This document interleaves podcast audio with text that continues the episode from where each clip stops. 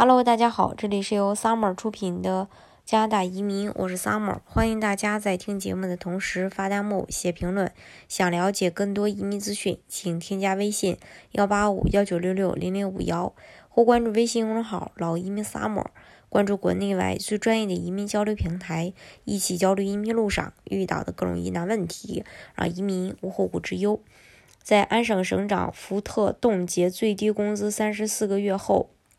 安省表示，尽管疫情导致很多行业都受到了打击，但是根据两千年出台的安省就业标准法，也就是 ESA 的规定，法定的最低工资增长将如期进行。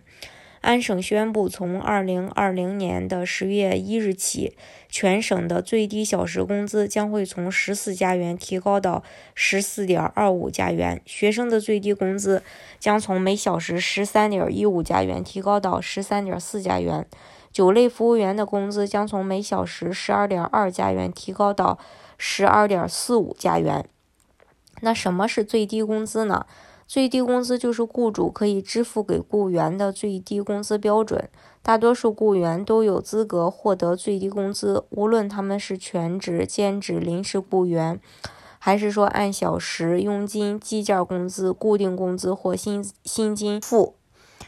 呃，如果员工的工资完全或部分给予佣金，则其工资必须至少达到该员工每小时工作的最低工资。最低工资标准可能会根据所从事的工作类型有所不同。嗯，我这儿呢也有一个关于二零二零年十月一日生效的 ESE 规定的最低工资标准表。这次的最低小时工资的执行时间是二零二零年十月一日到二零二一年九月三十日。一般最低工资是每小时十四点二五加币。学生最低工资是每小时十三点四，酒类服务员的最低工资是每小时十二点四五，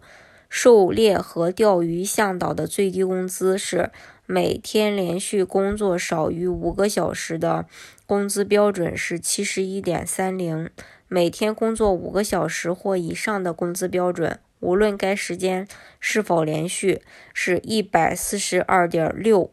还有家庭佣工的工资每小时是十五点七零，荒野向导最低工资每天连续工作至呃工每天连续工作少于五个小时的费用是七十一点三零，每天工作五个小时或以上的工资标准，无论该时间是否连续是一百四十二点六零，如果。对最低工资标准的更改在员工的薪资期中途生效，则该薪资期将被视为两个单独的薪资期，并且该员工将有权获得至少适用于每个薪资期的最低工资。二、最低工资适用于谁？安省的最低工资标准适用于 ESA 所涵盖的职位的雇员，因此。被归类为独立承包商的个人可以免除 ESA 的最低工资规定。另外，由于涉及的工作和行业的类型，某些雇员的工作将被豁免 ESA 最低工资规定的限制。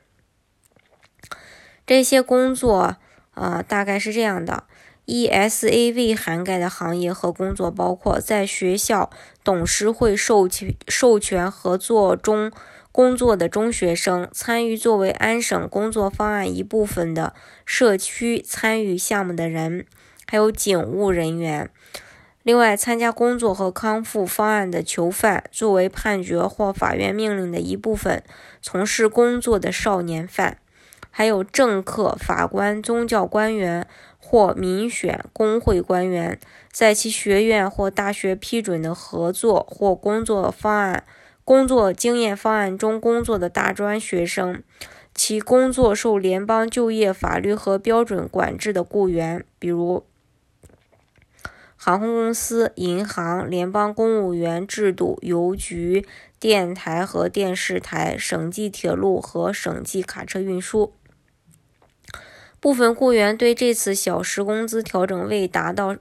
十五加元表示不满。如果福特没有取消之前定于二零一九年一月一日生效的十五元最低工资，安省的最低工资在今年的十月一日将是十五点六五加元。争取十五加元和公平的斗争协调员帕姆呃弗兰彻表示，实际上省省长福特将基本工资。将基本工人的小时工资降低了一点四加元。他指出，就安省超过一百万的最低工资收入者而言，如果他们每人工作一小时，就相当于为企业带来了一百五十万加元的意外之财。这是对于基本工人的一记耳光。要知道，他们要把自己的健康与安全置之度外，以满足我们社区的清洁、饮食和护理需求。根据加拿大统计局的数据，在1998年至2018年期间，大企业中从事最低工资工作的员工比例增加了将近百分之三百。相比之下，同期小企业支付最低工资的工人比例有所下降。我觉得他有点言行不一。多伦多一家。杂货店的工人表示，一方面，福特对像我这样的一线工人大加赞扬，但另一方面，他取消了十五加元的最低工资，取消了带薪病假。老实说，工维不能支付房租，也不能保证我们的安全。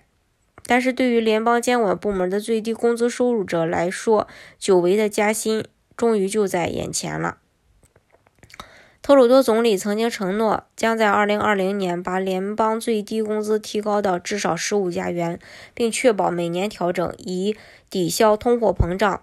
联邦劳工部部长在劳动节发表的声明中再次重申了这一个承诺，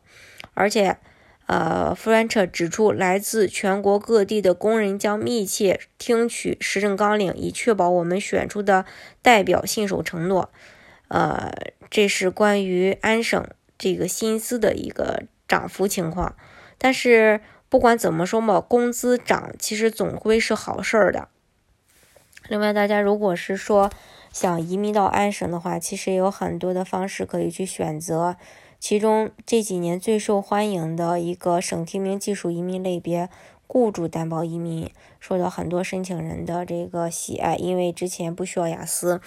但是。呃，前些天的时候，这不说安省要改变政策，进行 UR 打分制度的嘛？然后具体的打分制度的一些细则，现在还没有暂时，呃，就暂时还没有出来。如果是说有新的消息的话，也会第一时间分享给大家的。好，今天的节目呢，就给大家分享到这里。如果大家想具体的了解加拿大的移民政策的话，欢迎大家添加我的微信：幺八五幺九六六零零五幺。或关注微信公众号“老移民 summer”，关注国内外最专业的移民交流平台，一起交流移民路上遇到的各种疑难问题，让移民无后顾之忧。